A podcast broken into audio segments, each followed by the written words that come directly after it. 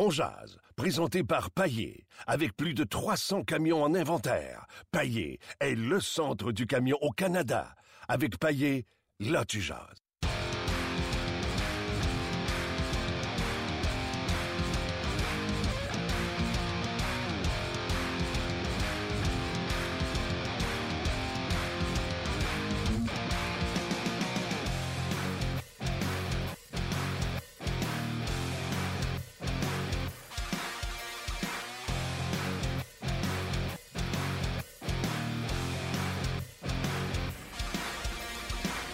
Bonjour et bienvenue à On Jazz, édition du 24 octobre 2016. Mon nom est Martin Lemay, en compagnie de l'excellent Gaston Terrien. Salut Gaston. Salut Martin. Comment vas-tu? Très bien, toi? Oui, attends une seconde. Souris. On va mettre une petite photo sur Twitter.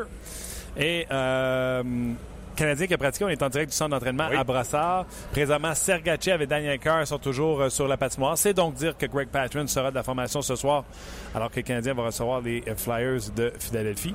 Euh, C'est mérité. Oui, absolument. Il n'y a pas de changement d'alignement qu'il devrait avoir. Le Canadien qui a joué un match, ma foi, en tout cas, les deux premières périodes, un match extraordinaire, puis on va y revenir à, ça. Parle-moi, là. Euh, ben, je, juste finir, là. Euh, Price soit être le gardien de but partant ce soir. Oui. Euh, pas de changement d'information. S'il y a changement, c'est seulement sur l'avantage numérique. Oui. Vas-y avec les trios que tu as vus ce matin. Premier avantage numérique, il y avait Galchenyuk, Pacioretty, Gallagher. Pas de changement, mais à défense, Weber avec Radulov. Ça, c'est le plus gros des, des changements. Deuxième avantage numérique, parce qu'on entraîne toujours deux avantages numériques minimum, c'était Desharnais Plekanec qui alternait au centre avec Shaw à droite et Lekonen à gauche. Et à défense, c'était Markov et Pedri. Le gros perdant de tout ça, c'est Nathan Beaulieu qui n'est plus sur l'avantage numérique, mais à l'entraînement. Pendant le, pendant le match, peut-être que Michel va réajuster le tir si jamais euh, Beaulieu ou si jamais Radulov, ça ne donne pas satisfaction à 100% Mais moi, ce que j'aime de Radulov à la pointe, puis je l'avais dit en début de saison, Martin, c'est le fait que Weber est un, défenseur beaucoup plus euh, fiable de prendre euh, des responsabilités lorsqu'un attaquant ou un défenseur avec lui va aller moins au filet, va reculer un peu à peut-être avoir un 2 contre 1, mais ça ne sera pas un 2 contre 0. Donc, dans le cas de, de Radula, va pouvoir savoir que Weber va être là pour au cas où. Mais je pense que Radulov, sa grande force, c'est sa vision de jeu. Il a fait des passes extraordinaires parce que à l'entraînement, on, se déplaçait bien. Moi, ce que j'aime de Radulov, c'est l'émotion qui amène, l'énergie qui amène. Donc, il mérite amplement d'être là. Euh, l'avantage numérique du Canadien, je regardais les statistiques. Quand j'ai vu ça à l'entraînement ce matin, je dis Oh, l'avantage numérique, est-tu euh, si en problème que ça? Euh, c'est 3 buts sur 21 opportunités pour 14% Les meneurs sont les prédateurs de Nashville avec 9 buts en 19 occasions. Honnêtement, c'est tout un départ au niveau de l'avantage numérique. Ça donne 47 Mais ça change vite là, quand il va. On va juger ça avec le premier quart de la saison, après à peu près 20 matchs. Là, tu regardes où ton avantage numérique, ton désavantage numérique se situe. Et euh, ça, les données ont changé avec le temps. C'est plus 100 euh, qu'il faut que ça donne, l'addition des deux. Mais à peu près 105, c'est très bon. Aimes-tu ça, un, quatrième attaquant sur l'avantage numérique? Oui, oui. Ça dépend qui, mais oui. Pourquoi j'aime ça? Parce que tu deviens comme un maraudeur. L'attaquant devient comme un maraudeur. Radula va pouvoir entrer au filet, va pouvoir aller chercher, euh, appuyer dans les coins de patinoire. Puis si jamais dans l'enclave, il y a une rondelle libre, mais il, a l'instinct offensif. L'attaquant a l'instinct d'aller au filet. J'aime ça, mais dépendamment avec qui, puis dépendamment aussi qui est l'autre défenseur. Je veux pas être méchant, mais si c'est Piqué, c'est risqué parce que Piqué pouvait entrer au filet, lui. Regarde pas tu veux qui. Hein? non, j'en veux pas. je dis les, ah non, je dis les, non, je dis les vraies choses. Donc, dans le cas de Weber, oui, ça me plaît. Et dans le cas de Radulov aussi. Est-ce que Radulov va le lancer pour être à la pointe? Non mais il, a l'instinct de, vouloir la rondelle, euh, l'instinct de vouloir toujours euh, faire des jeux pour ses coéquipiers. Donc, ça devrait être pas pire. Moi, je te mets dans le trouble tout de suite. Vas-y.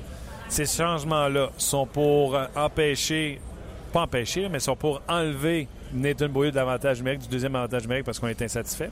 C'est pour provoquer quelque chose, une étincelle sur le premier avantage numérique parce qu'on est insatisfait. Ou c'est pour enlever Markov du premier avantage numérique parce qu'on est insatisfait? Aucune de ces réponses. Je pense que Michel, il va pour son équipe. Ce qu'il veut, c'est de voir, euh, il a vu dans les euh, cinq premiers matchs ce que ça donnait avec euh, Markov. Il sait à quoi s'attendre avec Markov. il a vu Petri, ça l'a peut-être un petit peu surpris de voir que Petri était pas si mal sur l'avantage numérique. Puis là, il veut voir Radulov. Qu'est-ce que ça change? Parce qu'à un moment donné, les ajustements des autres équipes dans la saison, lui, il va être armé pour dire ah, vous voulez vous ajuster avec Markov? Voici Radulov. Ah, voici Petrie. Et l'autre chose qu'il ne dira jamais, et je sais que c'est vrai, c'est qu'il tient Beaulieu ses talons. Il veut que Beaulieu connaisse une grosse saison et la seule façon, vous allez me dire pourquoi? Parce que Beaulieu, quand tu lui donnes de la corde, il est portant à en prendre beaucoup trop, donc Michel le tient ses talons. D'ailleurs, euh, c'est pas, euh, ça fera pas une manchette, là. Non. Mais on peut vous le dire, là. Il y avait l'exercice de lancer sur réception. Beaulieu boudait. Rater la cible. Les gars, tu sais, euh, on a vu des vétérans, là, euh, Petrie, entre autres, manque la cible, fait des push-ups. Beaulieu rate la cible, fait pas un push-up. Les vétérans, Mais- Weber, Petrie, tout dire Hey kid, faites tes push-ups. Là, il nous a fait des push-ups de Gougoun, là. Tu sais, des affaires Ouais, de. c'est nous autres qui dit, euh, moi le premier, puis toi le deuxième, qui a dit hey, Beaulieu boude parce qu'on trouve qu'il il a l'air nonchalant. Ah, il est en maudit en dés- Lui, parce qu'il était plus sur l'avantage numérique, il était rendu en désavantage numérique. il reçoit des lancers, ça ne tente pas, il n'est pas content d'être là. Ça paraît dans son non-verbal, le coup de hockey Ben- sur le filet, tout ça. Là, c'est, c'est- Ben moi, je vais tourner ça. T'es pas en- heureux, là. Non, mais je vais tourner ça en disant c'est une qualité. Mais prouve-nous que tu mérites d'être là, parce que Beaulieu, depuis le début de la saison, rappelle-toi dans, les matchs préparatoires, Ouais. qui était le premier marqueur du Canadien? Ça en était une Beaulieu. Ouais. Là, il y a cinq matchs, zéro but, deux passes. C'est- C'est correct. Plus sept, c'est excellent. Mais il reste que du côté de Beaulieu, on veut qu'il devienne un joueur de défense complet. Donc, un joueur de défense complet, c'est être capable d'être un petit peu plus productif, d'être bon en défensif, puis il joue avec Weber, mais il joue contre les meilleurs éléments de l'équipe adverse et il se débrouille très bien. Moi, ça n'est pas une critique, c'est une constatation et je suis d'accord de le, de le tenir. Quand il y aura la maturité et le bon vouloir de dire j'ai rien comme acquis, faut que je travaille, Michel va le laisser tranquille. Donc, c'est un- la raison des changements sur l'avantage numérique. C'est beaucoup pour euh, faire jouer Radulov sur le premier avantage numérique. Et un petit peu pour débarquer euh, Beaulieu. Qui... Ouais, ça, c'est c'est nous autres. Ben, c'est moi qui le dis, là, parce que je trouve que Beaulieu, si tu le tiens, il va t'en donner plus. Si tu, donnes, si tu le laisses tranquille, il va dormir. C'est le genre de joueur-là. J'en ai eu dans le junior, j'en ai eu en Europe. Il y en a comme ça. Donc, Michel le connaît bien. S'il faisait rien, je dirais, pourquoi qu'il ne pousse pas un peu? Là, il tient parfait. Il y a des bons résultats avec. OK. euh, match de samedi contre les Blues de Boston. Oui. Écoute, j'ai trouvé que c'était extraordinaire. Les deux premières périodes du Canadien, là, même après la première, c'était 0-0. Mais c'était le Canadien qui avait dominé cette période-là. Tu disais que défensivement, la défensive du Canadien était tellement étanche que tu pouvais pas voir les Blues marquer un but. Puis après ça, s'ils réussissaient à passer à travers la défensive, il y avait le gars avec les grosses pattes qui les attendait. Markov- euh, pas Markov, mais Price les attendait, oui. Donc, honnêtement, c'est une performance. là. Limiter les Blues chez eux, le penser comme un gars de la, Ouais. des lancers, il y a la switch rapide pour mettre les lancers au tableau là, à Boston. C'était une excellente performance défensivement. Premièrement, c'est le quatrième trio du Canadien, Mitchell, qui a joué contre le, le trio de Bergeron. Et là, Michel s'est aperçu que normalement, Bergeron va jouer à peu près entre 16 17 ma- 17 minutes par match. Donc là, il après ça, il a dit tout le monde semble bien jouer, tout le monde peut jouer contre eux autres. Ouais, ça a été très bon. Donc, à partir du moment où le Canadien a pris l'avantage des Bruins, ben, euh, ils ont bâti en confiance. Puis là, c'était le cinquième match. Donc, pour moi, le Canadien, depuis le début de la saison, progresse de match en match. C'est une équipe qui joue de mieux en mieux. Je m'attends à ce que ce soir, contre les Flyers de Philadelphie, pas pour autant la victoire, mais qu'on voit des choses, peut-être l'avantage numérique, peut-être euh, le fait que Plekanec n'a pas encore marqué, puis pourrait marquer. Donc, quelque chose de mieux, puis ça, c'est bon, c'est valorisant, parce que tu ne gagneras pas les 82 matchs. hein. Non, c'est clair. Et chez Weber, tu parlais de la distribution du temps de glace. Weber seulement 24 minutes, pas surutilisé à 25. Euh, dans le cas de Markov, euh, 22 minutes, 21-56. C'est une belle distribution de, de- de Oui. temps de jeu. Et raison de plus pour habiller Patrick encore une fois ce soir. Patrick qui prend pratiquement 15 minutes. C'est ce qu'on veut d'un sixième défenseur. sixième, ouais. Quand tu rentres euh, Sergachev dans l'alignement, Sergachev qui en joue 8, nécessairement, tu vas retaxer tes Weber, puis tes, Ouais. euh, tes Markov. Puis... Mais moi, quand je regarde Patterson, moi, j'ai trouvé qu'il avait été sobre, mais très efficace. Moi, ce que je voulais savoir de lui, es-tu capable de faire une bonne sortie de zone? Le match qu'il avait joué, où j'avais trouvé qu'il avait été pas bon, pas de sortie de zone, lent dans toutes ses décisions pour... Et là, il a fait de bonnes passes, il était agressif. C'est ce qu'on veut voir de lui, mais il est encore dans la formation. faut qu'il oblige Michel Terrien à dire à Marc Bergevin et aux autres assistants, écoutez, je suis pas capable de sortir euh, Patterson. Oui, mais là, si c'est pas Patterson, c'est Emeline. Oui, mais Emeline, comme tu dis, comme je t'ai dit, moi j'ai dit 30-30, toi tu dis il a, il a joué 40-20. Il a joué Mais- deux bonnes premières il périodes. C'est parce qu'on on remarque Emeline, la, la- la- la troisième période, à cause de l'erreur, il a pinché où il n'y avait pas d'affaire à pincher. Puis ça, c'est une affaire. là. Pincher, je ne sais pas comment tu dis ça en français. là. Il, Forcer le jeu à ligne bleue. il a forcé le jeu à ligne bleue. Mais tu sais, Patrin, puis on l'aime, Patrin. Ouais. Mais c'est ça, le hockey, c'est un jeu d'erreur. Patrin a très mal joué son 2 contre 1. Il est parti Ouais. tout seul à droite avec, Exactement. pour laisser le, le centre de la glace à, Dominic Moore. Ça n'a pas aidé. Mais tu sais, ça, quand Il a pris une des- mauvaise punition enfin. Ouais, mais tu sais, quand c'est, il a lancé la rondelle au-dessus de la pelle. Ça arrive, euh, Weber aussi, je pense qu'il l'a C'est pas Petrie qui l'a fait l'an dernier. C'était Petrie. 6 contre 3 ou 12 contre 3. Mais tu comprends-tu? C'est un jeu d'erreur. C'est sûr que là-dessus, Emeline a fait, euh, fait l'erreur, mais obligé d'admettre que les deux premières périodes, il était excellent. D'ailleurs, Michel Therrien a été interrogé là-dessus, Ouais. puis il a quand même pas euh, euh, renié le match de Emeline en disant qu'il a, non, joué, non, non, non. il a joué un bon, un bon début de match euh, Ouais. du côté d'Emeline. Il prenait de bonnes décisions. Est-ce qu'on a des questions, Luc, ou t'es- t'es-tu dehors, toi? Ouais, je me suis endormi, je m'excuse. Non, Oui. c'est pas vrai. C'est Non, parce qu'il y a fin, comme une, bravo. il y a comme une Ouais. conférence euh, derrière nous. Ouais. on Ben- en- je sais pas si les gens l'entendent. Moi, je Ouais, l'entends ouais. comme s'il était à côté de moi. Oui, oui, on l'entend, mais C'est c'est pour fait ça, si on, avait une bonne question, on lèverait le ton. Imagine, tu sais. Ben, il y a Philippe qui se Non, attends. Imagine, toi, tu dis que tu écoutes la conférence, mais Non, tu j'écoute pas la conférence, j'entends la conférence, c'est différent. Vas-y, la Je question. capable de faire Luc. deux choses en même temps, moi, quand même. Ah oui, chaud. Euh, Est-ce qu'on a des nouvelles de l'état de santé de Mitchell? Euh, ben oui, ben Michel Therrien, après le match, j'avais dit que juste quelques points de suture au-dessus de l'œil gauche. Hey, ça, c'était tout un but, hein. Après avoir Il- reçu un coup de poing, Oui, un coup de dans la il a reçu un coup de, coup de bâton, il a plongé, mais Mitchell, depuis le début de la saison, là, il, il, en, il en prend pour son argent. Ouais, ouais. Mais écoute, il performe. Là. Il est rendu à quoi? C'était son troisième but? Oui. Trois buts pour le quatrième trio, c'est bon. Il avait Ouais. eu un bon début de saison l'année passée aussi avant sa Mais blessure. moi, moi, pour moi, Mitchell, là, il est tellement dans la bonne chaise avec Michel Terrien. Michel l'utilise en désavantage numérique, des mises en jeu importantes. Son temps de glace varie toujours, euh, normalement, 11, 13 minutes. Pour un quatrième trio comme joueur de centre, c'est incroyable. C'est un joueur de centre droitier. Imaginez, là, on parle du quatrième trio. Là. Mitchell, 3 buts, plus 5. Oui. Et euh, son partenaire depuis le début de la saison, Dano, 3 points, un but, deux passes, plus 3. Oui, puis là, Flynn, je- moi, Flynn, il a été malchanceux parce qu'il aurait pu marquer un but. Mais Flynn, là, il a 0-0-0, mais il vient jouer, puis c'est pas facile parce qu'il n'a pas commencé la saison. On sait que c'est Daniel Carr qui, qui était sur le troisième trio et Paul Byron jouait avec eux. Bon, euh, OK, ça, Non, non, ça parce que parce je l'ai en même temps. Ouais, ton cul est pas bon. hein. Euh, non, hein? Euh, Il y a Doux Calin qui nous écrit. Oui, C'est cute, hein? oui. Euh, puis je vais vous entendre réagir, vous en avez parlé, là, mais le début du Canadien cette année n'a rien à voir avec celui de l'année passée. Euh, L'arrivée des nouveaux joueurs donne un, côté plus sérieux à leur victoire. Ben, il a raison. L'année passée, ils ont commencé 9-1. Là, ils sont 4-0-1. Ouais. Mais pas Pourquoi- grave. Je sais pas pourquoi on dit ça. Il y a- il- Canadien, là, avec Michel Terrien, là, on peut lui dire tous les défauts que Michel Terrien a. Toutes ces années antécédentes, Des bons départs. toujours des- junior, nommez-les, il y a toujours eu des gros départs. Oui, mais l'an passé, là, je me souviens aussi d'avoir passé commentaire. Imaginez, Price n'a même pas sauvé un match encore tellement que le Canadien jouait bien. Tu sais, l'an passé, là, le Canadien est arrivé, là. Oublie la blessure à Price. Le Canadien est arrivé, là. Cassian, Semin, puis l'alignement qu'on connaît présentement. Cassian, frappe à un arbre. Semin, ça marche plus après trois semaines. Là, tu perds Mitchell, tu perds... euh, Gallagher, à un moment donné. Tu perds Mitchell, tu perds Gallagher. Euh, Eller donne pas ce que tu t'attends. Fait qu'à un moment donné, là, tu te regardes puis tu fais Hey, il nous reste euh, Galchenyuk, il nous reste Pacioretty, Pekanek. Écoute, ça on, on a changé de position Galchenyuk. Centre, gauche, on ça, Ouais, mais ça, c'était au début de l'année. Il était au centre quand même du deuxième Ouais. trio avec Eller puis euh, Semin. Mais tout ça pour te dire qu'à un moment donné, les Canadiens manquaient d'effectifs en avant. Là, je trouve que ils ont les éléments. C'est mince. deux blessures, là, puis le Canadien, là, il... Comme toutes les formations, à peu Ouais, près. la profondeur, c'est ça le défaut de talon d'Achille du Canadien.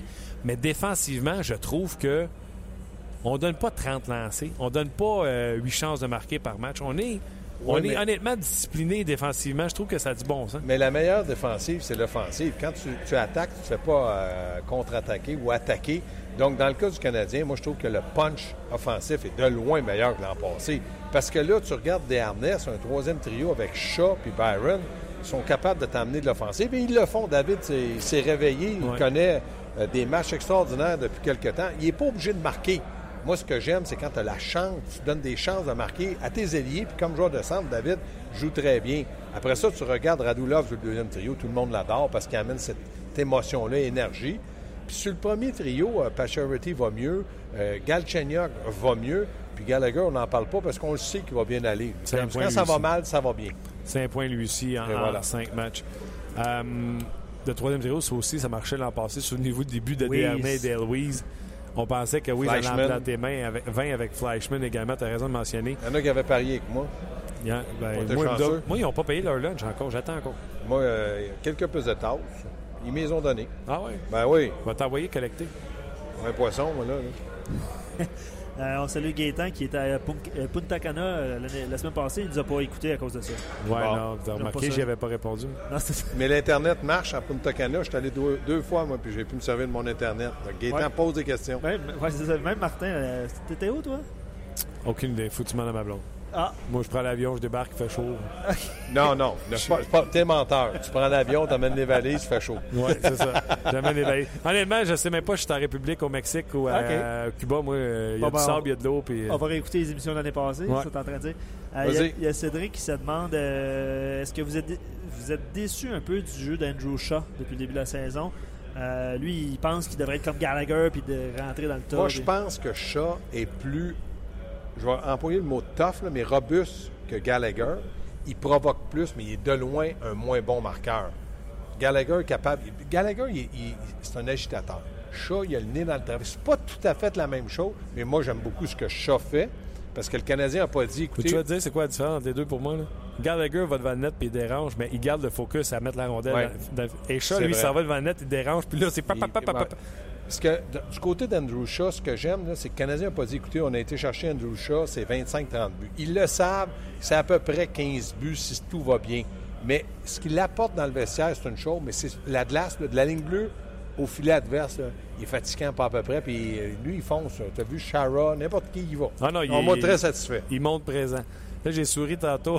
Il y a quelqu'un qui écrit sur notre page de On Jase, il écrit Un peu de respect, Martin, fait que ça attire mon attention. Ça fonctionnait très bien l'an passé avec Semin. Fait que je fais, voyons donc, il dort au gaz, ce gars-là. Et je regarde l'avatar. Le gars, il Lars s'appelle Lars Seller.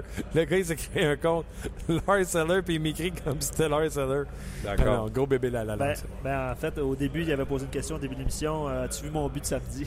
Ouais. Ouais, c'est le seul qu'on a vu d'ailleurs, il ne fallait pas Oui. le manquer. Ouais, c'est ça. Non, mais il a raison. Il a marqué un beau but devant, dans le filet. Moi, je ne souhaite pas de mal à l'harceleur. Je souhaite simplement d'être constant. Bon, ben là, on ne parlera pas des anciens. là. Non. Euh, bon, Gaétan, qui, on sait que tu étais là au bar et à la plage, on sait. Bon. Euh, euh, Carole qui te demande Trouves-tu que Mitchell est meilleur et plus utile aux Canadiens que Plekanec? Ben, dans- au début de la saison, cette année, oui, mais pas sur l'ensemble d'une saison. Plekanec, s'il pouvait. Parce que moi, Plekanec, ce qui marque pas de but, c'est comme ci, comme ça, parce qu'il joue souvent contre le meilleur centre de l'autre côté, mais qu'il soit moins un et le seul du Le seul, c'est ce que j'allais dire. Écoute, j'ai pris mes ça, feuilles, tu ça m'agace un petit peu. Pas- C'est simplement cinq matchs, mais je pense que Plekanec peut t'en donner un peu plus défensivement. Ah Il doit le savoir, puis c'est une question de temps. faut qu'il y ait plus d'ardeur au travail. Tu sais, une mise en jeu, c'est pas parce que tu joues contre les meilleurs que tu es plus capable de prendre une mise en jeu. Ça Non, prend un peu plus d'ardeur pour Thomas Plekanec, qui est moins un, le seul d'ailleurs dans les moins. Ouais, c'est cinq matchs, Martin. C'est pas. Moi, je dis le premier quart. là. D'ailleurs, là, je vous propose ça. là. Cette année, on va diviser la, la saison en quatre quarts. On va faire ça. On va passer une émission à dire qu'est-ce qui nous plaît dans les 20 premiers matchs, les 20 suivants. Pas l'addition des 20. Toujours 20, 20, 20. Bien, on mettra 22 pour les deux derniers, là, 82 matchs, mais pas l'addition des deux. Tu comprends ce que je veux dire? Ça, ça va être important. On verra ce que ça va donner. ça en tranches de 20. Oui. Les entraîneurs divisent ça en tranches de 10. Dans le vestiaire, Michel Terrien, lui, il fonctionne par 10 matchs. Tranche de 10 matchs. Oui. Là, il est 4-0-1 dans les 5 premiers. Mais comme il dit, ce qu'il y a de plus, il met en banque. Le mois d'après, il, il fixe les mêmes, pas les mêmes, d'autres objectifs, dépendamment des équipes.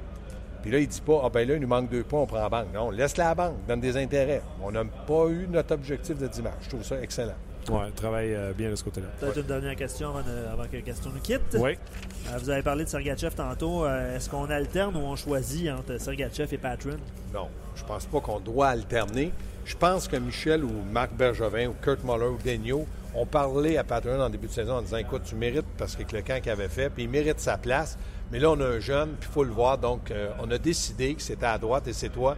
Mais ne t'en fais pas. Tu vas retrouver ta place, puis il n'y a rien qui est en jeu. Et je pense que Patron, c'est un bon gars d'équipe, a certainement compris. Ce que j'ai pas aimé de Patron, c'est lorsqu'il a joué, il n'était pas concentré. Il était peut-être un peu nerveux, un peu déçu.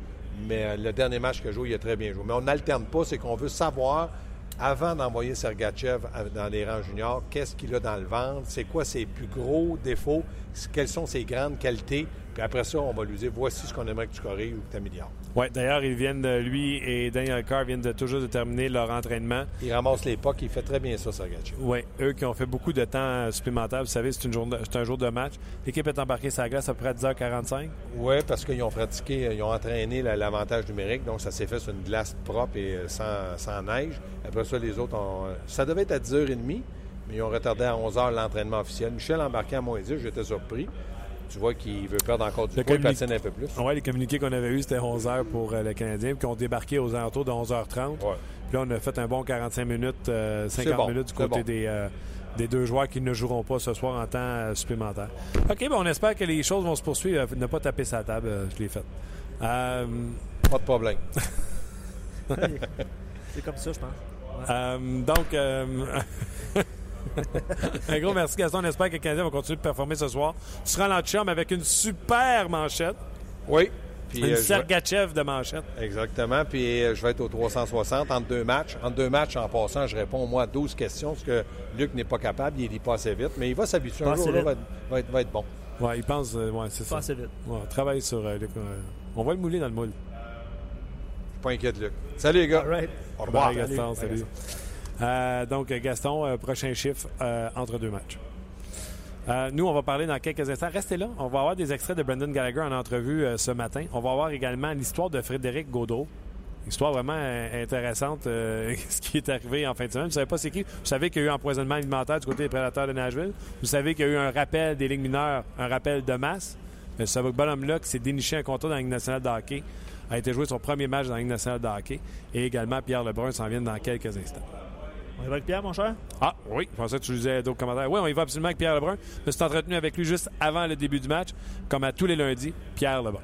Eh bien, comme à tous les lundis, on peut euh, le retrouver ici, bien sûr, mais on l'entend également à Hockey 360 et surtout, on peut le lire euh, sur ESPN euh, e et le suivre sur son fil Twitter. C'est Pierre Lebrun. Comment vas-tu? Ah, très bien, très bien. Je vais d'arriver à l'arena de pratique des Maple Leafs. Ah oui, ont-tu trouvé une façon pour garder une avance? Pardon? encore? J'ai dit, ont-tu trouvé une façon pour garder une avance? Ah, garder une avance. Ouais, mais en fait, si voir le Lightning, euh, pas, pas des livres, vraiment. Euh, Parle-moi avant, parce que le Canadien va affronter le Lightning euh, ce jeudi. Euh, Parle-moi du Canadien. Ce matin, moi, je parlais que, surtout dans les deux premières périodes face aux Bruins, ils sont impressionnants. Ils ne donnent même pas espoir à, l'autre équipe. quand tu sais que tu vas peut-être avoir passé cette défensive-là qui joue très bien présentement, il y a un gars avec les grosses pattes qui s'appelle Carey Price. Le Canadien joue bien là, de ce temps-là. Oui, ça me fait penser beaucoup à euh, leur départ de saison il y a un an.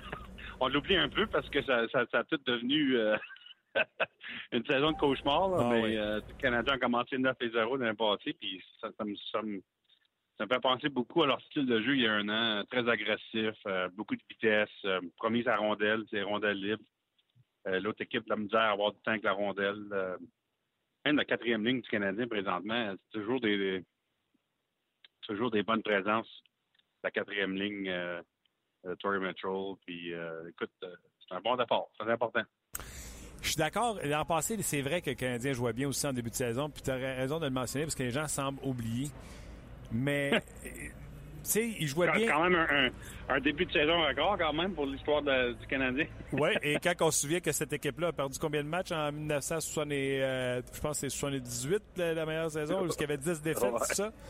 Euh, dis-moi, oui, au niveau du style de jeu, les alliés qui mettent beaucoup de pression en zone neutre, tout ça, c'est identique, je suis d'accord avec toi. Mais défensivement, chez Weber, euh, qui connaît un début de saison extraordinaire, les Blues qui ont à peine touché les 20 lancés, 21 je pense samedi, je trouve que défensivement, sont, sont, décourageants. Je trouve qu'on tient plus la ligne bleue, on empêche plus l'adversaire à entrer. Mhm. S'il y avait une différence avec l'an passé, je dirais là-dessus. Puis je ne sais pas à, quoi, à combien tu attribues ça à la présence de chez Weber. Ah ben c'est sûr que sa présence euh, est très importante. Euh, un début de saison extraordinaire pour chez Weber. Euh, c'est les, petits jeux, la façon qu'il garde sa position, un joueur tellement intelligent, intimidant en même temps. Et puis, je pense que tu vois pas mal dans chaque match avec le Canadien. Mais euh, tu as raison d'avoir mentionné Emeline. C'est intéressant parce que justement, je pensais à lui durant la Coupe du Monde, parce qu'il a bien joué pour la Russie dans la Coupe du Monde. Je me demandais si c'était pour euh, s'envoyer d'un tournoi à la saison pour le Canadien, parce qu'Emeline était très confiant dans la Coupe du Monde. Puis, euh, euh c'est un joueur qui c'est un joueur intéressant parce que des fois, son, manque de discipline pas mal l'équipe durant, les dernières années, mais euh, présentement, c'est un début de saison euh, avec beaucoup de discipline. C'est un joueur physique. Mais c'est un joueur aussi qui patine bien. je pense c'est un de aspects de son jeu qui, est moins, qu'on en parle un peu moins. Euh, mais il connaît un très bon début de saison, je suis d'accord avec toi. Je veux pas donner d'excuses à, des joueurs de la Ligue hockey, mais moi, Emeline, cette année, l'an passé, je pense que, tu si t'as des bobos qui t'empêchent d'être physique, puis c'est ça la game de Emeline ou de patiner, c'est une des façons. Tu les joueurs, les, gens ne le savent pas, mais souvent, ça traîne des blessures pendant des mois et des mois. Pour expliquer le blanc et le noir de la saison passée, puis cette, saison, je me dis, ce gars-là devait être blessé à une épaule, ne peut pas donner une mise en échec comme il voulait. Il devait avoir quelque chose qui l'ennuyait l'an passé, je peux pas croire. Oui, probablement c'est écoute, c'est de même pour bien des gars. Puis d'ailleurs, ça va être une saison de même pour bien des joueurs cette année, je pense, parce que euh, avec le, calendrier, euh, un calendrier incroyable. J'ai déjà plusieurs équipes qui, euh, en privé, se plaignent à moi. parce que à cause de la Coupe du Monde, à cause aussi des bye week. Le bye week commence cette saison pour la première fois. Je sais pas si ça rappelle la passée. Ben oui. C'est le syndicat des joueurs a négocié des bye week pour cette saison en retour d'accepter le nouveau format pour le match de toile. Mais chaque équipe, euh, entre le 1er janvier et la fin de la saison, va avoir cinq jours de congé complètement. Pas, d'entraînement, rien. Les joueurs sont pas à l'arena. Et puis, euh, écoute, c'est bien correct. Euh, ça va être ça va être bon pour les joueurs de, de, détendre et puis de, relaxer un peu durant la deuxième moitié de saison. Mais en retour de entre les bye week et la Coupe du Monde, ainsi que le fait qu'on a décidé de garder le match de toile cette année à Los Angeles, c'est un calendrier fou. Euh, des, trois, trois, matchs en quatre soirs, euh, cinq matchs en huit jours. Euh, examine très bien le calendrier pour chaque équipe. Il y a des séquences incroyables qu'on n'a pas vues depuis longtemps. Et puis, je pense que ça va avoir un impact éventuellement. J'espère que non, mais je pense avoir un impact dans, le sens des blessures, dans le sens de, de l'impact assez lourd, je pense, physique et mental sur les joueurs. Je suis d'accord avec euh, toi. Est-ce que tu trouves qu'on ne on le vit pas déjà, ça? Euh, garde Rask n'était pas là samedi. Il y a plusieurs gars qui ont participé à la Coupe du Monde, qui sont blessés ou qui ont été malades. Rask, Quick, mhm. Price, Bergeron, Sidney Crosby, commotion. Tu sais, il y a des situations qui n'ont pas de lien pantoute, mais il y a beaucoup de joueurs qui ont participé à la Coupe du Monde puis qui sont sur le carreau. Oui, mais attends, ça, ça c'est juste le côté coupe, coupe, du Monde. Moi, je parle du calendrier de cette année. Là. À cause de tout ça, alors, parle-moi-en dans deux, trois mois après que les équipes, ça fait deux, trois mois qu'ils jouent cinq matchs en huit jours. ça va être encore plus long. commencer, là. On n'a pas encore vu l'impact. Ça va être euh, ça va être incroyable, je pense. Euh, écoute, on n'a pas le choix. On peut pas on peut pas donner la Coupe année au mois de juillet. Mais euh, je pense que ça va être un des histoires à suivre cette saison. C'est que je pense que ça va être très dur sur plusieurs joueurs. En fait, c'est une des raisons que Pittsburgh, je pense, euh, ça va être parfait qu'ils ont, ont, deux gardiens partants. Euh, deux gardiens numéro un en Matt Murray et Marc-André Fleury. Murray va revenir bientôt. Euh, d'ici quelques semaines. Habituellement, c'est pas quelque chose que tu veux voir parce que c'est dur à, trouver assez, de matchs pour deux gardiens numéro un, deux gardiens partants qui peuvent jouer à chaque soir. Mais c'est la saison unique pour le faire à cause du calendrier. Euh, tu vas avoir besoin de ton numéro deux gardiens cette année plus que jamais, tant qu'à moi. Et puis les équipes qui ont un bon deuxième euh, vont mieux faire que les équipes qui ont moins de confiance dans leur deuxième gardien. Mais Pittsburgh, eux autres, ils en ont deux numéro un. Alors pour cette saison, c'est parfait. C'est sûr qu'éventuellement, il va falloir décider quoi faire avec Marc-André Fleury. Mais pour cette saison, je pense que les Pingouins, euh, c'est très important d'avoir ça. Parce que là, il y a des équipes qui commencent à manquer de gardien but. Les Kings, ils en ont deux sur le carreau. Euh, les Coyotes ont vu Mike Smith. J'ai vu, je pense que c'est un de tes tweets que tu disais, c'était semaine, c'était pas trop long comme blessure. Mais à m'emmener, euh, les, les, on va ben, ben non, la mise à jour de Coyote, il y a, hier, c'était à la semaine, la semaine. Alors, week to week. Euh, c'est peut-être moins grave qu'il pensait, là, dans le sens que c'est peut-être pas Jonathan Quick qui est parti pour trois mois, mais c'est quand même week to week, alors on verra. Euh, donc, les, les, devront résister à, des offres de transaction pour, euh, puis tu l'as bien mentionné, à cause du calendrier. J'ai également vu ton tweet passer sur euh, les nouvelles entourant les joueurs qui sont autonomes, Trouba, Lindome. J'ai vu qu'on avait placé Simon Després sur la liste des blessés. Est-ce que tu as du nouveau dans le cas de ces joueurs-là? Ben, écoute, c'est un développement assez important pour les Ducks parce qu'en mettant Simon Després sur la liste des blessures, ça leur donne juste un peu moins de 4 millions de, de flexibilité euh, la fonds salariale. C'est très important parce que éventuellement, ils vont signer les normes. Euh, la semaine passée, les, négociations, je pense que les Ducks, je pense qu'il a fait à l'entour de 5,2, 5,3 millions par année. Puis je pense que le côté Lennon qui est représenté par Claude Lemieux, je pense que c'était dans le 5.5. Alors, c'est pas trop, trop loin. C'est encore c'est encore une. On verra si les deux côtés peuvent parvenir à la différence euh, cette semaine. Mais éventuellement, il va signer. Mais là, avec euh, des prix salés et ça donne aux Ducks du temps de. Ils n'ont pas besoin peut-être de faire une grosse transaction euh, après d'avoir signé noms. C'est sûr qu'éventuellement, les équipes continuent d'appeler Anaheim parce qu'ils veulent échanger pour Camp Bowler. Ça fait depuis le mois de juin que les Ducks prennent des appels sur lui. Mais euh, on verra si euh, on doit l'échanger ou non, dans le sens euh, du plafond salarial. Et pour rajouter avec Lindon, puis tu parles des Ducks, ben, hier, ils ont rapporté leur... Les choses, je pense que ça se déjà. mais c'est quand même, le cœur de l'équipe ne change pas. C'est Getzlaff Berry avec une très bonne offensive. Vraiment, la grosse question avec les Ducks cette année, c'est que John Gibson, finalement, est, numéro un euh, puis c'est pas contesté. Euh, Patrick Anderson n'est plus là. Jonas Siller, ça fait deux ans qu'il est plus là. Alors, c'est Gibson, le jeune gardien. On, lui fait confiance. Euh, est-ce qu'il est prêt? Est-ce qu'il est prêt de jouer toute une saison? Surtout, comme on vient de dire, une saison où il y a plusieurs matchs en pas beaucoup de jours. Alors, on va devoir donner des départs aussi à Jonathan Bernier. Puis ça, ça peut être intéressant parce que moi, je pense que Bernier a encore une chance d'être un très bon gardien dans cette ligue. Mais je pense que Gibson, évidemment, c'est d'avenir, mais c'est présent là aussi. Euh, pour les Ducks, ça, va être vraiment probablement la, question numéro un pour les Ducks. Oui, je suis d'accord avec toi, entre pour euh, Jonathan Bernier. En fin de semaine, beaucoup de nostalgie pour Martin. Euh, moi, les années 80, c'est là que le hockey, je commence à prendre mon, éveil avec Wayne Gretzky, Mike Bossy, avec les Islanders, etc. Et là, hier, on a réuni, pas hier, mais en fin de semaine, on a réuni toute cette bande-là qui voulait faire partie de ce match-là à Winnipeg, un match extérieur. C'était des méchants souvenirs à voir ça aller, Pierre. Hein? Oui. Puis euh, euh, cette fois-ci, les Jets ont gagné.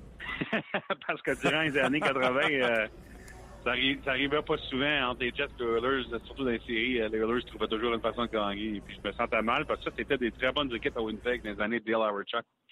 À Winnipeg, euh, valeur qui était dans la division Smite, parce qu'évidemment, en Calgary, à Edmonton, il fallait passer par un ou l'autre pour se rendre loin d'une série dans ces années-là, puis c'est malheureux, mais les Jets n'ont jamais été capables de, passer. Euh, ça pensait un peu d'une façon aux Nordiques dans, les années 80, dans, la division Adam, de toujours passer à travers soit du Canadien ou les Bruins, etc. Puis euh, Nordiques n'ont jamais passé la finale de la Coupe Stanley. C'est sûr qu'on bat du Canadien de temps en temps, mais en général, dans une époque où c'est toujours les mêmes équipes qui sortent de la division, euh, difficile. Puis, euh, je pense qu'il faut rester que les Jets, Dale Howard Chuck, c'était une, super vedette. Un joueur très spécial. Euh, qui était malheureusement était une joueur vedette dans le temps que Wayne et Mark Massey étaient à Edmonton dans le temps que les Flames avaient toujours des grandes équipes. Alors c'est difficile pour eux. Quel, joueur et d'ailleurs on l'a, excuse-moi le terme, on l'a double shifté pour être certain de gagner samedi. Howard Chuck il dit Hey, je suis pas en forme pour faire ça, moi arrête ça. ouais, ouais, c'est super. En, fait, quasiment le le match des vieux, c'était quasiment plus intéressant que le, match, que le vrai match hier. ben oui, tabarnouche. À part les Jets qui ont décidé de mettre le vieux chandail qui était. Il est-tu beau, ce chandail-là? Oui, oui, ça, ça, amène des souvenirs. Ça ramène des souvenirs. Puis là, les gars se demandaient voir si ça allait être la dernière fois qu'on voyait cette bande-là des Oilers, Gretzky, parce qu'ils étaient tous là, là Messier, Anderson. Si c'était la dernière fois qu'on les réunissait euh, tous ensemble comme ça. Oui, ça, se peut bien, hein, parce que on ne sait jamais si Edmonton va avoir un match à l'extérieur un jour. Euh, maintenant, quand il y a tellement des choses excitantes qui se passent à Edmonton avec euh, une nouvelle arena, euh, l'époque de Connor McDavid qui commence peut-être un jour qu'il va avoir un match à l'extérieur, je sais pas, mais pas sûr qu'on va on va convaincre le vieux groupe de, se ramener sa patte noire, on verra. Parle-moi de ce match-là, euh, des, Jets euh, à l'amphithéâtre, la classique héritage. Comment tu as trouvé ça, le fait qu'on la mette si tôt? Puis après ça, je veux te parler bien sûr du début de saison des Oilers. Commençons avec la classique héritage si tôt. Comment tu as trouvé ça? Oui, ben écoute, euh, peut-être pas le bon gars de demander parce que moi, j'en ai couvert beaucoup de matchs à l'extérieur. depuis, depuis le premier qu'on a eu à Buffalo, ben, le premier, le vrai premier, c'était Edmonton contre Montréal il y a longtemps, en 2003. mais depuis que la Ligue commence avec leur branding, euh, à Buffalo, euh, Pittsburgh contre Buffalo, en, je pense en 2007 ou 2008. Euh, j'en ai couvert une gang de matchs à l'extérieur. Moi, ça commence, je commence à trouver ça un peu moins excitant, mais c'est plus personnel parce que j'ai été gâté puis en ai couvert une gang. Je pense que dans les marchés où, où, c'est lieu, je pense que c'est encore très excitant pour les partisans. Je pense que tu ça hier avec les partisans de Winnipeg. C'était tout un événement pour eux autres. Je pense que c'est de plus en plus dur, par exemple, à vendre ça comme un événement pour les autres partisans dans, le restant de l'Amérique du Nord, euh, parce qu'on a plusieurs. Là. On va en avoir un le 1er janvier ici à Toronto. Je viens juste, en fait, dans mon auto de passer le, le BMO Field. Le match va être le 1er janvier. OK. Et puis, euh, ça va arriver ici. Évidemment, le 2 janvier à Saint-Louis, euh, euh, à Casquet-Bernal. Alors, tout ça pour moi, peut-être c'est parce que j'en ai trop vu comme journaliste que j'ai peut-être pas assez objectif pour comprendre que c'est encore très spécial pour les partisans lorsque c'est dans ta ville. Mais moi, je commence à, je commence à trouver ça trop, trop de matchs à l'extérieur, moi, durant les saisons. OK. Tu peut-être en train de brûler le concept. Et euh, dès le début de saison des Oilers d'Edmonton, euh, il y a Connor McDavid, mais là, il y a Cam Talbot qui, garde les buts à la tête euh, présentement. Euh, moi, je les ai pas mis en séries éliminatoires. Ce n'est qu'un début de saison. Est-ce qu'ils peuvent garder le rythme? Je pense qu'ils vont encore avoir des problèmes défensifs éventuellement. Euh, moi, moi aussi, je ne les ai pas dans la série, mais, euh, je pense que les par exemple, vont être au moins dans la conversation plus longtemps. Ils vont prendre, ils vont prendre des étapes importantes à leur développement. Je pense que ça va être plus proche que les gens pensent, mais pense pas qu'ils peuvent faire les séries. Je pense qu'il y a encore des, problèmes à leur jeu défensif. Mais je peux te dire une chose, que depuis que Todd McClellan a pogné l'air après la défaite contre Buffalo, euh, il y a huit jours, euh, l'impact de ses commentaires, euh, les Oilers n'ont pas perdu un match de plus. Alors, je pense que ça a été, euh, c'est une bonne chose pour l'entraîneur de dire je dois m'impliquer tout de suite en début de saison parce que ça fait des années qu'on accepte de perdre ici. Et puis, je pense que les Oilers connaissent une très belle saison, puis évidemment, le, début est très fort. On va peut-être s'en rappeler euh, euh, du soir que Todd McLennan s'est fâché. oui, non. Parce que je pense, qu'il pense qu'il est très euh, il est très sensible au fait que euh, très sensible au fait que ça, a été correct pour trop longtemps de dire on est jeune, on est jeune, c'est correct. Ben, ils sont plus jeunes là. C'est le temps de gagner. On a, on a les joueurs, c'est une, équipe qui euh, on ne peut pas rebâtir pour toujours. Alors, je pense que j'ai bien aimé, moi, la, façon que McLennan a réagi. Écoute, j'ai parlé avec David Perron qui avait joué avec les Oilers. Il est tu sais que les Blues ont perdu euh, face aux, Oilers. Mm-hmm. il me disait, c'est plus pas en tout la même affaire. Il dit, c'est le jour et la nuit. Il dit, euh, oui, il y a la nouvelle euh, attitude autour, mais il dit, ils sont lourds, ils sont allés chercher du poids. Maroon, Lucic, Cassian, il y en a nommé d'autres. Il dit, ils sont rendus pesants. Le nurse, il dit, ils vont être lourds. Ils sont rendus lourds à jouer contre. Non seulement, puis tu rajoutes ça au talent, il dit, plus pas en tout la même façon de jouer contre eux oui, absolument, c'est très vrai. Euh, c'est l'équipe qui fait payer euh, physiquement, euh, à l'entour du talent évident qu'on a offensivement. Alors, euh, c'est une équipe différente. Cam Talbot, c'est très important de voir s'il peut construire. À part du but, du but qu'a laissé à Ryan O'Reilly de, de milieu de la patinoire il y a huit jours. c'est un début de saison très fort pour lui, puis ça, c'est important pour eux autres. Pierre, un gros merci encore une fois de ton temps. Je te laisse regarder le Lightning de Tampa Bay. Puis euh, on va te suivre sur Twitter pour un rapport ou à Hockey 360 pour un rapport. Le Canadien les affronte jeudi ici à Montréal. Parfait. OK. Merci, Martin. Bye bye. Le segment On Jazz vous est présenté par Paillé, le centre du camion au Canada. Oui, un gros merci à notre commanditaire GM euh, Paillé euh, qui assure le succès financier de cette. de ce podcast. Ça se dit-tu, ça? Bien dit. En tout cas, ça se disait pas, je l'ai dit. Ah. Euh, puis je l'ai dit mille une fois également, une chance que vous êtes là, sinon il n'y aura pas de commentaire et euh, vice-versa. Donc un gros merci à vous d'être là. L'entrevue avec Pierre Lebrun, effectivement, avait été enregistrée un peu plus tôt, mais regardez, elle avait été faite à 11h, 11h30, 11h45. Donc euh, Yves qui demande, j'ai une question pour M. Lebrun, croyez-vous que les Oilers vont finir au premier rang dans l'Ouest? On y a répondu dans l'entrevue.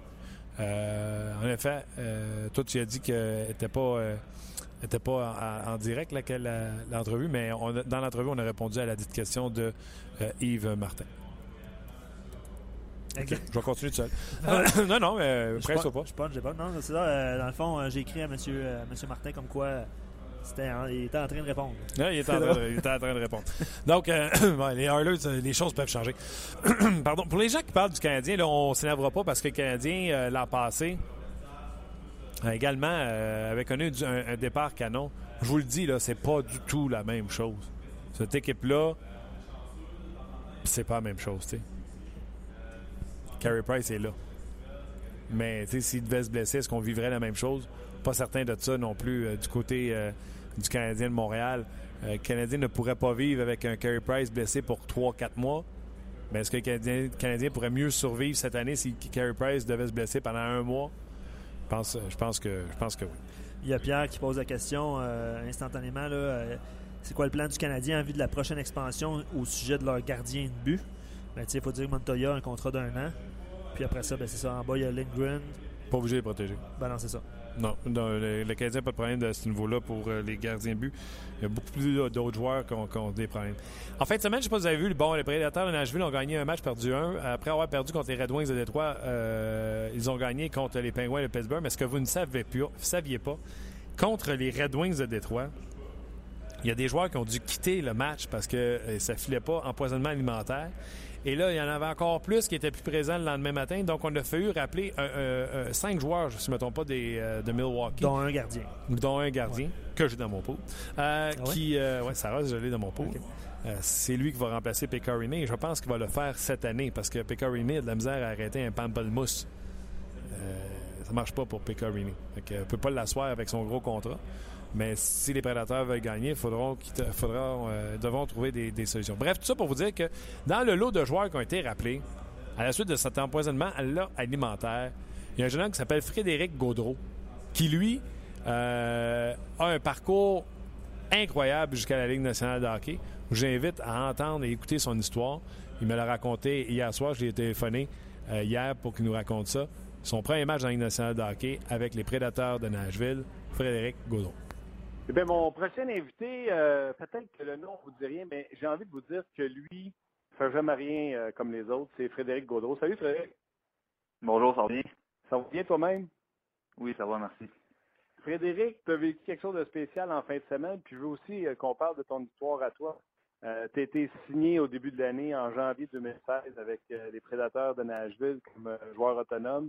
Et là, ce qui est arrivé, euh, en fin de semaine, intoxication alimentaire du côté des prédateurs de Nashville, puis on fait un rappel en masse du côté euh, du club école pour venir jouer un match, le deuxième match en deux soirs, face aux, Pingouins de Pittsburgh. Raconte-moi comment ça s'est passé. Quand est-ce que tu as reçu cet appel-là? Oui, c'est dans le fond, euh, eux, ils jouaient contre les, Red Wings vendredi, puis j'ai reçu un appel avant, que la, game finisse, il y a des gars qui sont partis pendant la partie. J'ai reçu un appel de mon entraîneur ici, Dean Everson, à Milwaukee, qui m'a dit que j'étais rappelé et que je m'en allais à, à, Nashville pardon, le, lendemain. Donc, euh, ça, j'avais un vol à, à 6 h 6 h et quelques le lendemain matin. Je me suis levé à 4 h le matin. Que je prépare toutes mes affaires le soir quand il m'a appelé et tout ça. j'ai préparé, mes choses. Euh, comme je l'ai dit, je suis parti de bonne heure. Puis, euh, je suis pointé, on est arrivé vers 11 h environ à, à Nashville, euh, on s'est pointé euh, au meeting, puis euh, ça, j'étais pas sûr encore si j'allais jouer. c'est une intoxication alimentaire, c'est comme un peu c'est un peu spécial comme cas, ils savent pas si tel gars va être capable de jouer ou pas. Fait que comme pas sûr sûr, fait que je l'ai su à fond, je suis retourné à l'hôtel, puis je l'ai su en arrivant à la game. À deux heures et demie avant la partie, je, l'ai su que, que j'étais dans la le soir, là, quand tu as eu l'appel de ton coach de, Milwaukee, puis même à la sieste d'avant-match, as-tu réussi à dormir? Ouais. ouais, honnêtement, comme j'ai dit, je me suis levé à 4 heures le matin, fait que j'étais un petit peu fatigué, là. J'étais un petit peu fatigué. J'avais pas trop de misère à dormir, mais non, c'est sûr que j'étais j'étais excité. Euh, c'était. Je chantais que, que j'allais possiblement toucher au rêve là, euh, dans les prochaines heures. Fait que c'est sûr que un, feeling assez, euh, assez spécial. Je vais revenir à ça, à, ton rêve euh, de, jouer dans la Ligue nationale de hockey, puis à quel point tu es un, persévérant dans la vie. Euh, combien de joueurs des, des, prédateurs qui ont été atteints puis qui ont été hors de l'alignement ou atteints puis qui ont joué quand même, tu dirais? Euh, je sais pas exactement, mais honnêtement, je pense qu'il y avait peut-être comme huit gars ou de quoi de même dans ces coins-là. Des gars qui étaient malades et tout ça. Il y en a qui ont il y en a, comme je dis, il y en a deux, je pense, qui ont quitté le match à Détroit pendant la game. Les autres, il, y en a qui filaient pas trop bien et tout ça. puis c'est un mix de, vraiment de c'est comme j'ai dit, il y en a qui ont quitté, il y en a qui ont resté, mais il y avait pas mal de gars qui étaient malades et qui filaient pas bien. Comment ça s'est passé ton match? Tu as joué neuf minutes euh, dans ce match-là. Il faut que les gens comprennent là, que on a maximum de, de, des, des, vétérans de l'équipe. Il y a des gars qui ont joué cinq minutes euh, dans ce match-là. Comment a été ton match pour toi? Euh, super, honnêtement. Euh, c'est un, premier match. Euh, j'avais joué des matchs hors concours. J'en ai joué cinq en fait cette année. J'en avais joué un il y a deux ans, mais un, vrai match comme ça, c'est sûr, c'était mon premier. C'est différent. C'est rapide, puis c'est les meilleurs, les meilleurs des meilleurs. Fait que, mais honnêtement, ça s'est bien passé. J'ai quand même réussi malgré malgré tout ce qui se passait à garder mon focus à la game. je te cacherai pas que j'étais excité puis que j'avais souvent des pensées de, de wow, euh, je suis en train de réaliser mon rêve, puis, euh, tout ça, mais non, ça s'est bien passé, je suis content de, ma performance. À qui ou à quoi tu pensais quand tu dis ah, wow, je suis en train de réaliser mon rêve, on se souvient-tu de nos parents qui sont venus nous mener euh, aux pratiques à 6 heures le matin, à quoi on pense? Oui, exactement. C'est depuis que je suis petit, je te dirais, je me lève, je me suis levé, puis je me suis couché avec ce rêve-là qui était, qui était vraiment est vraiment au fond de moi. Puis, euh, j'ai tellement, j'ai tellement acheté de, de, rondelles en arrière de chez nous. J'ai tellement, j'ai tellement eu une, famille qui ont cru en moi, malgré, tu sais, quand par exemple j'ai joué euh, Bantam 2C, puis j'avais quand même mes deux frères, ma soeur, puis surtout mes parents, ils continuaient de, me, de me dire que qu'ils croyaient en moi, puis que si, si c'était vraiment ça que j'avais envie de faire dans la vie, que j'étais capable, puis malgré qu'eux, ils me disaient ça, mais en même temps, il y avait toutes les, les, odds, tu sais, un peu, les, les gens aussi qui, qui me rappelaient les odds. Ouais, tu sais, euh, ça arrive pas souvent, des affaires comme ça, puis euh, va à l'école, puis euh, tout, tout, tout ce qu'on entend sur le hockey, c'est les, les, les, les, comme j'ai dit, les, peu de chance, tout ça, puis c'est un peu toutes ces, toutes ces choses-là qui me revenaient en tête, là, de toute ma vie, j'ai eu genre ce, ce petit feeling-là en dedans de moi qui, qui me disait de continuer parce que je voulais rien, rien faire d'autre dans la vie. Ben, pas rien faire d'autre, mais c'était vraiment la chose qui, me faisait le plus triper, puis j'étais un passionné de ça, puis je me disais, c'est ça, c'est ça que tu veux faire, ben continue, puis tant que, tant que tu vas aimer ça, ben continue, puis mets les efforts, puis mort dans tout ça, puis avec, tout cet espoir-là vient, vient parfois des, des doutes, puis des, euh, euh, des déceptions en cours de route. Mais malgré toutes ces déceptions-là, j'ai tout le temps cru qu'un jour j'allais le vivre. Puis d'en arriver à ce jour-là, de, dire moi j'ai réussi malgré toutes ces euh, malgré toutes ces, choses-là. Puis c'est ben ces petites choses négatives, comme j'ai dit, un peu les doutes, puis les, les déceptions, puis justement de repenser, comme j'ai dit aussi, aux choses positives de tous les gens qui m'ont supporté, puis qui ont cru en moi, puis que moi, en fait, aussi, que j'ai cru en moi malgré tout, euh, tout ce que j'entendais. Mais comme j'ai dit, en arrivant à ce jour-là, mais c'était c'était émotif un petit peu pendant pendant pendant la game. On peut retourner à, Milwaukee. Euh, euh, dans, le, dans, la, bouche, tu as sûrement le goût de dire OK, j'ai goûté, maintenant, watchez-moi bien. comme, comme tu le renvoies, c'est pas une surprise, mais juste le fait qu'ils t'ont laissé goûter à Ligue nationale pour un match, ça doit te motiver encore plus. Ouais, c'est sûr. Euh, la nationale, c'est euh, la crème de la crème, c'est le fun, c'est trippant, y a de l'ambiance, c'est la crème de la crème dans tout, là, tous les petits aspects, tout est parfait, tout est fun. Tu compétitionnes contre les meilleurs, tu, te dépasses parce que tu justement t'apprends tellement sur, euh, sur tous les gars avec qui tu joues puis contre qui tu joues aussi. Que c'est sûr que c'est juste c'est juste bon pour moi. Je dis j'ai atteint mon rêve dans le sens que j'ai touché à, à ça. J'ai touché, mais c'est pas fini. Je veux. Suis sûr que je continue puis euh, c'est juste c'est, c'est juste le début. Mais comme tu as dit, euh, c'est vraiment c'est vraiment euh, un bon un bon coup dans le dos. C'est vraiment une bonne tape dans le dos dans Comment ça s'est passé, cette signature en janvier 2016? En 2014, tu t'en vas avec les Cyclones de Cincinnati dans East Coast League. Après ça, tu commences avec les Milwaukee. Et là, tu joues la saison 2015-2016 au complet. Et en plein milieu de cette année-là, David Poy décide qu'il signe un contrat euh, de deux ans, je ne me trompe pas. Comment c'est arrivé? Oui, ben, euh, c'était spécial parce que justement, à ma première année pro, dans le fond, j'ai commencé en fait à, Milwaukee. C'était au milieu de l'année que j'ai été, euh, j'ai été rétrogradé dans la East Coast. Euh, puis après ça, j'ai remonté un petit peu pour, pour Milwaukee.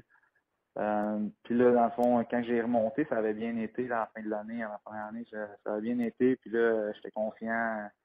J'étais confiant pendant mon été après ça de, de me dire, je me disais, je pense que je m'aurais assez montré pour avoir un bon rôle cette année. Puis euh, d'avoir un bon rôle, d'arriver ici puis avoir un bon impact. Puis au contraire, je suis arrivé, puis euh, c'est pas vraiment ça qui s'est passé. J'étais encore, euh, dans le fond, la première game de l'année à Milwaukee, j'étais dans les estrades.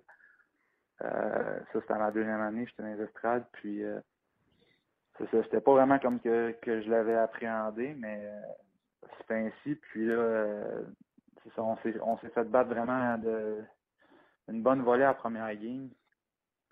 Fait que la deuxième game, j'étais dans l'alignement, ça a bien été, j'ai eu un point. Après ça, deuxième game, j'ai eu un but. Euh, troisième game, je veux dire, mais la deuxième que moi je jouais, euh, j'ai eu un but. Puis euh, là, ça, ça a comme tout déboulé de tout déboulé à partir de là en janvier. en janvier justement, mon agent m'a appelé puis il m'a dit on a on a un deal sur la table. Fait que là, il y a eu des négociations un petit peu, puis j'ai signé ce deal là. Puis c'est ça, tout a, comme des boulets. Là, tout, euh, ça a vraiment été une année, année spéciale. Comme, je suis parti à la première, première partie, j'étais, hors du hors d'alignement, puis après ça, euh, ça a juste déboulé. J'ai, vite été sa, sa première ligne, puis après ça, l'avantage numérique, des avantages numériques, puis euh, ça, comme tu as dit, j'ai signé après ça. J'ai été au match des étoiles. Ça a été une, année un petit peu folle l'année passée. Incroyable. Et tu même pas monté à Nashville tout seul, tu t'es monté avec euh, quelques coéquipiers, entre autres celui que je crois qui va remplacer euh, Pekka Saros, je, euh, je, prononce bien son nom. Lui a gardé un bon match hier, puis toi, tu es habitué de le voir. Oui, il, est assez bon. C'est, en fait, il est spectaculaire, ce gars-là. C'est pas un gros gars, c'est un, il a un, gardien de but en, dessous de six pieds, mais il n'y a pas de trou. Là, euh, on pratique avec, il n'y a jamais de trou dans son net. Il est tout le temps à bonne place. Il est bon, il est tout le temps calme. Euh, c'est vraiment, euh, vraiment un bon, un bon, un bon gardien. Puis d'avoir vu performer comme ça hier, c'était vraiment, vraiment le fun, surtout, surtout pour lui. Une dernière petite question, puis tu vas me voir venir là, comme un 45 pieds. Là. Hier, tu as eu trois lancers bloqués. Tu partages, tu étais le meneur de l'équipe avec euh, Piquet Souban. Tu viens du Québec. Tu en as entendu parler en long, en large de, cette transaction-là. Ta première rencontre avec Piquet euh, en saison régulière, parce que tu l'as vu pendant les matchs en concours. Comment tu l'as trouvé? Comment il va? il est bon. Hein. C'est vraiment un exceptionnel. C'est un, un, très bon joueur de hockey. C'est une bonne personne. C'est Piquet comme vous l'avez vu à, Montréal. C'est le même Piquet. Puis euh, dans la chambre, comme ça aussi. C'est un, une bonne personne, un bon vivant. Puis, j'ai vraiment aucun, aucun mot à dire contre lui. C'est quelqu'un de fun à côtoyer. Écoute, j'invite les gens à retenir le nom Frédéric Gaudreau, euh, euh, image de persévérance, puis on va sûrement euh, te revoir très bientôt dans la Ligue nationale d'hockey. Eh bien voilà, c'était Frédéric Gaudreau, euh, histoire euh, incroyable. Premièrement, cet empoisonnement-là alimentaire euh, du côté de Nashville où ce que ça te scrape assez de joueurs pour que tu rappelles cinq joueurs des mineurs. et les Prédateurs ont juste relevé. C'était un deuxième match en deux soirs. grosse performance des Prédateurs qui ont pu s'appuyer sur un gardien de but que je rappelle que j'ai dans mon pot. C'est pour ça que tu as posé la question, hein? Ben oui. C'est sûr. Moi, je carte mon pot quand je fais mes entrevues. C'est excellent. Non, mais grosse victoire de 5 Si j'avais un chaudron, tu sais, qui n'a pas d'avenir, je parlerais pas de ces gars-là. Mais euh, ce gardien de but-là, euh, quand vous allez le voir arriver dans la Ligue nationale de hockey, pour dire crime, on a entendu parler la première fois à Ongeaz avec euh, Martin Piluc. on avait posé la question. Mais oui, oui, surtout que j'ai des jeunes joueurs de talent, dans, soit dans mon équipe ou l'équipe d'un collègue que j'apprends à connaître à travers des poules de hockey, c'est certain que ça sert à connaître, à approfondir la Ligue nationale de hockey. Moi, je vous cache pas, là Ce que je sais, c'est parce que je fais des, un pool euh, de débile mental. Puis euh, trop souvent, je fais des recherches sur des joueurs que personne connaît, mais que je sais qui s'en viennent. Tu sais, moi, euh, Brandon Montour, peut-être vous savez pas c'est qui, mais tout le monde parle de chez, chez Theodore qui a été rappelé par les Ducks d'Anaheim. Il y a un autre jeune joueur, un jeune défenseur qui est. Euh, tu sais, quand j'ai fait l'entrevue avec John Cheka, là, ouais. dans The Angelos, moi, je savais c'était qui. Je savais qu'il avait été cherché. Pour moi, c'était pas une transaction majeure, c'était une transaction importante. Puis tu te souviens comment lui-ci trouvait que c'était une transaction importante pour Absolument. son Ouais. Fait que, euh... Juste rajouter sur euh, Frédéric Gaudreau, là. Ouais. Il a été retranché un des derniers avec, euh, au camp des Prédateurs. Il a joué cinq matchs pré-saison ouais. cette, euh, cette année, puis il été retranché un des derniers. Là. Il était 26-25 encore au camp d'entraînement, puis euh, Frédéric Gaudreau est encore là. Donc. Moi, c'est ce que j'ai le plus retenu de cette entrevue-là? Puis euh, ça s'applique à bien des choses en vie. Puis tu sais, Beaulieu, puis Sergachev devrait prendre exemple là-dessus. Là. Moi, là, j'ai compris que le hockey, c'est une business. Tu contrôles ce que tu peux contrôler. Il dit ma première année professionnelle, il dit quand je me suis ramassé en bas, en haut, là, il dit je m'en faisais beaucoup trop avec des choses que je ne contrôlais pas. C'est bon dans la vie de tous les jours aussi. Tu sais, nous autres, quand l'Internet plante, là, faut pas que je me fâche. Je contrôle pas ça. Mais t'es bon cette année. Hein? T'es bon? Mais c'est pas choqué. Non, mais pas après moi, en tout cas. Je sais pas si tu te choques ailleurs. Là. bon, hey, fait que belle histoire de Frédéric ouais. Gaudreau, euh, bravo. Et un peu plus tôt avec nos collègues de TSN 690. Excuse-moi, Martin, juste rajouter qu'il va y avoir un texte euh, en ligne sur rds.ca sur Frédéric Gaudreau, son histoire avec le lien de l'entrevue. là. Allez lire ça, ça va être super intéressant. Oui, et inspirant. Oui. Euh, ouais, un peu plus tôt ce matin, les gens de TSN 690 se sont entretenus avec Brandon Gallagher et on vous en passe quelques extraits que je vais vous traduire, bien sûr. Un peu comme, euh, comme moi, euh, les gens de TSN trouvaient que la performance du Canadien samedi était tout simplement extraordinaire. On a posé la question à Brandon Gallagher s'il trouvait que c'était la meilleure performance du TH cette saison. Uh, yeah, it's obviously never easy to go into there. Uh, we've had some success there lately, but it's um, you know it's not an easy building the plan. And thought we played a good road game. Um, you know we're continuing to build on everything we've talked about from training camp. And but if there's anything we learned about last year, it's uh, you know a good start doesn't really mean much if uh, you're not able to finish it off. So we're just trying to get better every day, and um, you know another chance for that tonight. Pourquoi le Canadien a toujours du succès euh, face aux Bruins de Boston? Avant d'aller à la réponse, je vais vous traduire celle qu'il vient de donner. Il dit On s'excite pas le poil des jambes avec ça. Hein? Traduction libre. Il dit euh, Oui, c'est important de remporter nos matchs, surtout sur la route, mais quand tu n'es pas capable de finir, comme on n'a pas été capable de finir l'an passé, on sait que ça donne euh, absolument rien de, de s'énerver avec ça. C'était un bon match pareil pour euh, le Canadien euh, samedi dernier. Qu'est-ce qui explique le, le, succès du Canadien à Boston? It's, it's not really something I can explain. It's not like we're we're blowing them out any of these games. They're all close games. We're just finding ways to win and um, you know, we, we get up, we get excited to go play in Boston. It's a really fun atmosphere when the fans are getting on you, and uh, you know, we have a lot of guys in our locker room that enjoy that uh, that style of hockey. But um, you know, to put a finger on why we've had so much success, it's um, it's a little bit tougher. It's just for the fact that we enjoy it. Coach would prepare us well, and we're going out and playing playing good hockey. Okay. Difficile de mettre le doigt sur la raison pourquoi on a autant de succès à Boston. C'est une atmosphère euh, hostile, les fans sont bruyants, et je vous cacherai pas qu'il y a des joueurs dans le qui carburent à ce genre de, hockey, et on est bien préparé par les euh, entraîneurs, donc euh, chapeau à Brendan Gallagher. Est-ce qu'il y a des chances que vous essayez de pousser ou de mousser la candidature de Paul Byron au match des étoiles? Je pense qu'on rigole là. Uh, I don't know, you might have to propose something to the fans here in Montreal to get him in, but he can certainly fly. Um, you know, he's he pulled away from Torrey Krug on that goal. He's, he's a pretty fast player himself, so he's uh, you know his speed is something that's been a great asset to our team. He's fit on nicely in that line, and it seemed wherever you put him in the lineup, he's he's found a way to use that speed. Bien sûr, euh, de voir Paul Byron au match des étoiles, il serait un prétendant extraordinaire pour remporter le joueur le plus rapide de la, Ligue nationale de hockey. Il dit la vitesse qu'il a brûlé. C'est ça l'expression qu'il faut euh, utiliser. Euh, il a brûlé euh, Torrey Krug. Il dit qu'il est déjà un bon patineur. Il dit c'est tout simplement extraordinaire. Il dit ça va bien quand il joue aux côtés de, de ce troisième trio. Ça fonctionne présentement. Donc, très heureux d'avoir un Paul Barron avec le Canadien de Montréal. On a parlé également de la contribution du troisième et du quatrième trio. On l'écoute. Uh, that's that's a big part of our team's success. I think if you watch us play this year, we're um, we're not reliant on on one guy or one line. It's more so just um, you know, four lines depth. We're going after them line after line, and um, you know, so far it's it's been working for us. And and that fourth line has certainly chipped in offensively. They played great defensively, and a game in Boston when um, you know we get uh, two goals from the fourth line, a goal from Paulie. You know, it's huge for us, and especially when you're playing on the road, it's a huge advantage. On n'est pas une équipe d'un seul trio qui euh, s'appuie sur euh, la production de un ou deux joueurs. On a besoin de la contribution de tout le monde et c'est ce que euh, le quatrième trio nous donne présentement du côté du Canadien de Montréal. Toujours avec cet entretien que Brendan Gallagher a donné ce matin à nos collègues de TSN 690. Tantôt, Brendan Gallagher disait, tu sais, des victoires comme ça, c'est le fun au début de saison, mais ça veut rien dire si tu n'es pas capable de, de compléter la boucle. C'est que le Canadien a eu des difficultés l'an passé. Il a demandé est-ce que tu penses que le tricolore a appris des leçons de la saison dernière?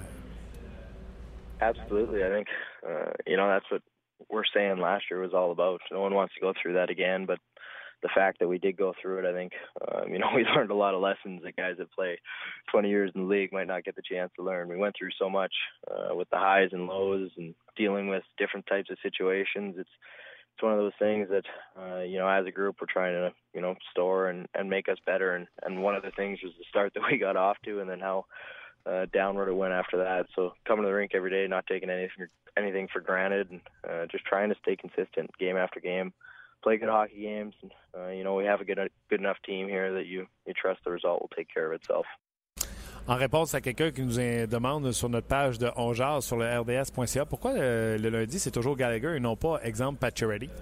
Bien parce que les gens de TSN le matin ont une entente avec Brendan Gallagher qui va passer euh, à, tous les matins euh, sur les ondes de TSN 690. Donc on reprend euh, quelques moments et on vous les passe comme ça. Mais on a fait déjà une demande pour le capitaine Max Pacioretty puis on espère l'avoir incessamment du côté du centre d'entraînement à Brassard. Euh, en ce qui a trait à la question, est-ce que vous avez appris l'an passé? Il dit totalement. Il n'y a personne qui veut revivre ce que nous avons vécu l'an dernier. Euh, c'est des gens qui jouent 20 ans dans la nationale de hockey sans jamais euh, vivre ce que nous avons euh, vécu ou apprendre ce que nous avons appris. Donc, il euh, ne faut pas s'emballer avec les succès si on n'est pas capable de, boucler la boucle, mais on pense qu'on a une assez bonne équipe pour connaître du succès et conserver cette ligne de succès. La semaine dernière, on avait demandé à Gallagher s'il était effrayé de se mettre devant les lignes de tir de chez Weber. Bien, imaginez-vous donc samedi, hein, c'est samedi contre les Blues de Boston, il en a reçu une bine de chez Weber. On a demandé voir s'il était toujours heureux de se présenter devant les lancers de chez Weber. I knew when you asked that question it was going to happen. I'm sorry. uh, I'm sorry. Jinx. no, it, it hurt. It definitely uh, it stung for a while. I was just happy I didn't have to go up for another shift. I got to go into the intermission and kind of let it settle down a little bit. But it definitely hurt. Uh, you know, everything's true what you hear. He shoots pretty hard, so. Uh, just part of the game. You knew it was going to happen eventually, and um, you know it, it happened pretty early. And bien heureux que ce soit arrivé euh, à la fin de la période. Et comme ça, j'avais pas une autre présence à faire sur la patinoire. J'ai pu aller au, vestiaire, euh, euh, relaxer un peu, laisser passer la douleur. Mais c'est vrai, tout ce que vous entendez sur son lancer, il lance fort. Ça fait, ça fait mal. Mais ça en est bien, ça bien remis. Et ben, il a demandé si les Blues avaient été l'équipe la plus difficile à affronter jusqu'à ici, jusqu'ici cette saison. Yeah, especially um, they had a young kid there to play with Char as well. I, I think he was six five or six six. So it's um, you know that's that's part of our style of play, and we know anytime we play Boston that they're going to make it tough, um, especially on our lines. It's it's exciting. I think we talked about it before. Everyone was excited to go in there and play. Um, you know, play against Boston in TD Gardens. It doesn't get much more exciting for that as players, and uh, we got up for the challenge and um, you know, certainly they played hard. I think with the new uh, faces that both teams added, it added a little bit to the rivalry as well, with um, you know some excitement there, and uh, made for a little bit more intensity in the game. And I think I don't know if you guys could tell, but we could definitely tell on the ice. And it was it was an intense, hard game to play and came right down to the wire. Yeah. Alors, euh, il dit oui et il dit euh, c'était euh, certainement notre plus euh, gros test depuis le début de la saison. Il dit il y a toujours quelque chose avec euh, les, euh, Bruins de Boston. Il dit euh, on jouait contre Deno Chara et euh, son partenaire, il dit Brendan Carlo. Un autre 6 pieds 5, 203 livres du côté de Carlo. Donc, c'est jamais facile, mais on sait que quand on va aller là, ça va faire mal. Mais c'est les sacrifices qu'il faut faire pour remporter la victoire face aux Bruins de Boston. Ben voilà, ce qui terme à l'entrevue de Brendan Gallagher.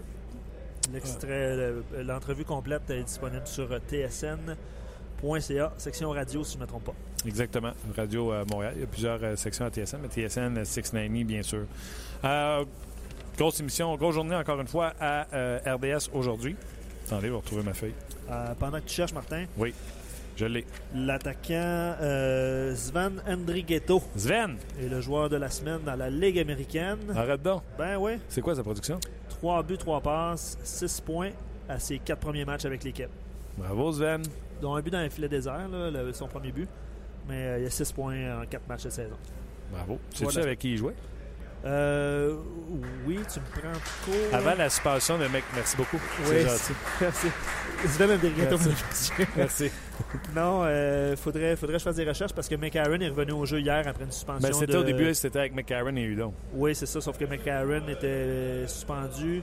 Donc, il n'a pas joué les deux matchs en fin de semaine sur trois. Euh, les trios étaient un peu mélangés. OK. Prends cours un peu. Ah, désolé. Euh, aujourd'hui, ne manquez pas entre deux matchs avec euh, Gaston Terrien, entre autres, et euh, Luc B pour Luc Bellemare. Le 5 à 7 avec Fred et Yannick, le hockey 360, 18h30, version édition d'avant-match, parce qu'il y aura un match canadien Flyers ce soir, 19h30 sur RDS. Et immédiatement après, ce sera l'antichambre avec Denis Gauthier, PJ Stock et Steve Bégin, ainsi que Gaston Terrien. Nous, on sera de retour demain, mardi, pour une autre édition de On Jazz. Merci beaucoup là-dessus. Bonne journée. On Jazz vous a été présenté par Paillé. Avec plus de 300 camions en inventaire, Paillé est le centre du camion au Canada. Avec Paillé, là tu jases.